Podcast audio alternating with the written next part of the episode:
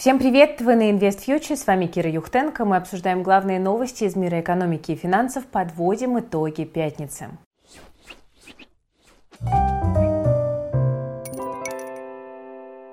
Ну что ж, давайте начнем с э, глобальной картины. В целом американский рынок не находит в себе энергии для роста и э, кажется очередным как бы, подтверждением того, что неоткуда этой энергии взяться, стали данные по рынку труда США. По сути, Федрезерв, э, кажется, действительно готов к тому, чтобы поднять ставку на полпроцента и, возможно, сделать это на внеплановом заседании. Ну а вот российский рынок, наоборот, не остановить. Индексы продолжают рост.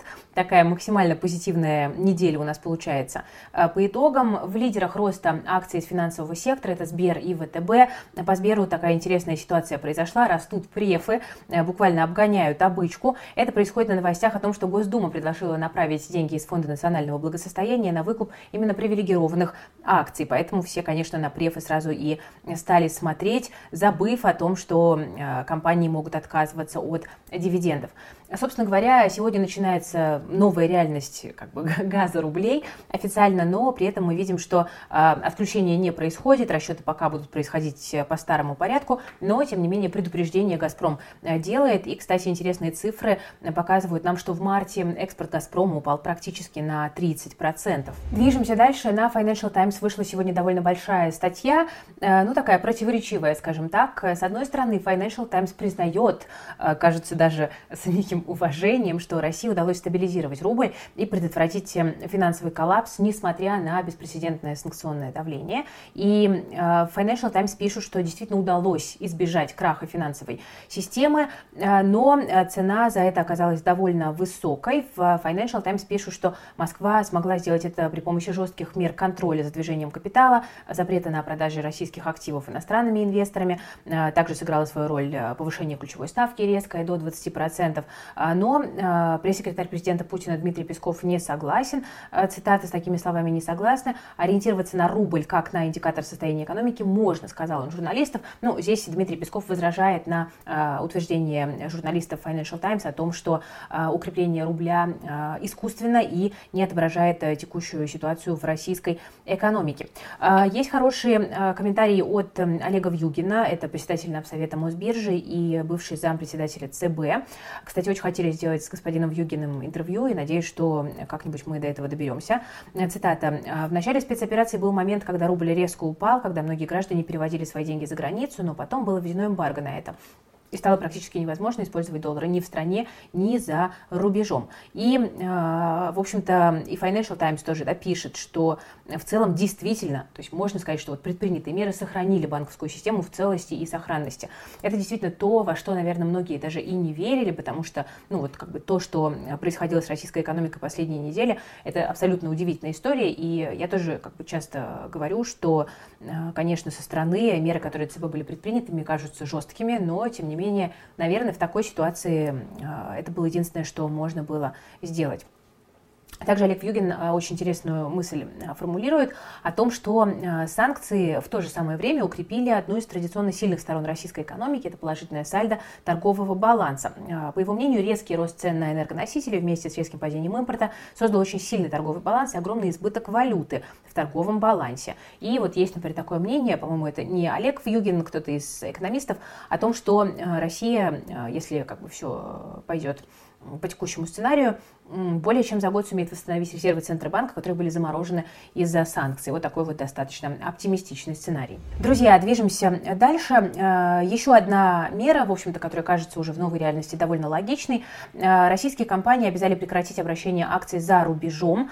Э, новые размещения также будут запрещены. В пятницу, 1 апреля, Комитет Госдумы по природным ресурсам и собственности поддержал этот законопроект. Он, на самом деле, был внесен еще в конце прошлого года, но сейчас был дополнен, и как раз-таки вот туда был добавлен этот момент по а, обращению акций за рубежом. А, Причем важно, что эта инициатива касается именно компаний с российским юрлицом, но а, многие эмитенты на самом деле размещают на биржах акции своих зарубежных структур.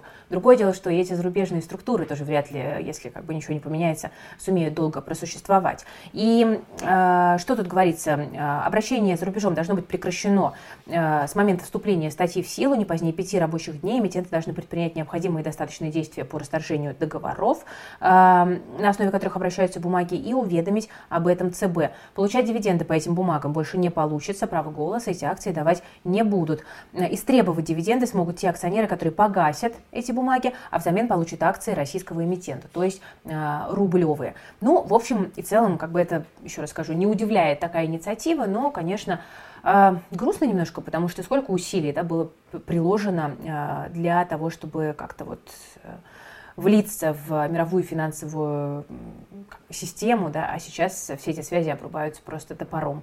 Но такое время. Движемся дальше из относительно хороших новостей. Банк России смени, э, смягчил ограничения для переводов валюты за рубеж. А, лимит был увеличен с 5 тысяч долларов до 10 тысяч долларов в месяц а, для переводов со своего счета в российском банке на свой счет или другому физлицу за рубежом. А, это правило на ближайшие полгода, но эти изменения не касаются нерезидентов из недружественных стран. Их переводы были приостановлены на полгода.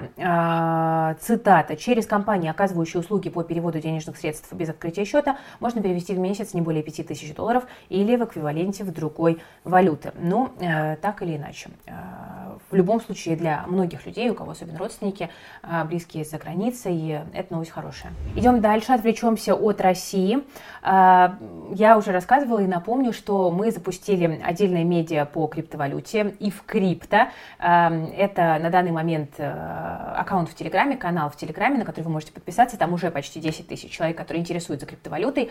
Мы рассказываем последние новости и стараемся также объяснять там важные термины. Ссылочка на ивкрипто есть в описании к этому видео. Подписывайтесь, если для вас интересно. Ну и почему я про это вспомнила? Потому что JP Morgan вот считает, что дальнейшее безудержное ралли криптовалют на данный момент ограничено. И здесь э, логика в том, что доля стейблкоинов по отношению к общему рынку криптовалют падает. Вместо 10% она составляет уже 7%. А стейблкоины рассматриваются как э, наличные деньги, которые можно использовать для покупки э, криптовалют. А, ну и вот, соответственно, JP Morgan усматривает в этом снижении в целом интереса к крипторынку. А, и, вероятно, вот то ралли криптовалют, которое мы видели в последние месяцы, вероятно, выдохлось, и мы наблюдаем за его концом. Ну, на самом деле, для людей, которые как бы интересуются криптой и хотят там ее покупать на более долгий срок, возможно, это и неплохо, потому что любые коррекции – это, конечно, возможности для покупки. Мне кажется, что для этого рынка эта логика вполне актуальна сейчас. Ну и, кроме того, там те же стейблкоины, конечно, очень интересно для совершения транзакций. Мы вот для YouTube сейчас готовим отдельный ролик по стейблкоинам. На следующей неделе, думаю, он выйдет, потому что тема интересная для многих. И, кстати говоря, друзья, я хочу напомнить, что уже совсем скоро, через 10 дней, у нас на платформе в плюс стартует образовательный курс по криптовалюте. Э, спрос, конечно, огромный сейчас на информацию. Не хватает информации структурированной и практической. Э, поэтому мы пригласили профессионала. Это Илья Бутурлин, э, человек с большим опытом и в инвестициях классических, и в криптоинвестициях тоже. Это важно, потому что очень часто в мире крипты можно встретить людей, таких, знаете, из какого-то такого полусерого мира, которым не очень доверяешь. С Ильей в этом смысле у нас как бы есть полное понимание того, что он ну, действительно профессионал, который разбирается во всем, что он делает. И вот помимо там, классических инвестиций у Ильи был опыт запуска криптобирж самостоятельного. Он проводил IPO для голливудских, между прочим, звезд, ICO, прошу прощения. И вот я надеюсь, что у нас получится максимально сильный курс. Сейчас команда над ним работает. Э, приходите, успевайте э, до 11 апреля стать подписчиком платформы и в плюс. Э, стоимость подписки все та же, 1990 рублей в месяц. И при покупке годовой подписки мы дарим личную консультацию в подарок. Ссылка есть в описании. Подписывайтесь на платформу, и уже в рамках нее, наряду с остальными обучающими материалами, вам станет 11 апреля доступен курс по криптовалюте. Я тоже загляну, потому что э, я криптовалютой интересуюсь уже, в принципе, давно, еще там с 2016 года. У нас на InvestFuture э, выходили ролики по крипте, между прочим. Э, многие этого уже не помнят. Э, но за последние годы, конечно, я немножко как бы отошла от этого инструментария, мне стало как-то скучновато. А сейчас появилось очень много новых инструментов, в которых нужно разбираться. Так что встретимся там. Друзья, с вами была Кира Юхтенко, команда проекта InvestFuture. Спасибо за внимание и всем пока. До новых встреч.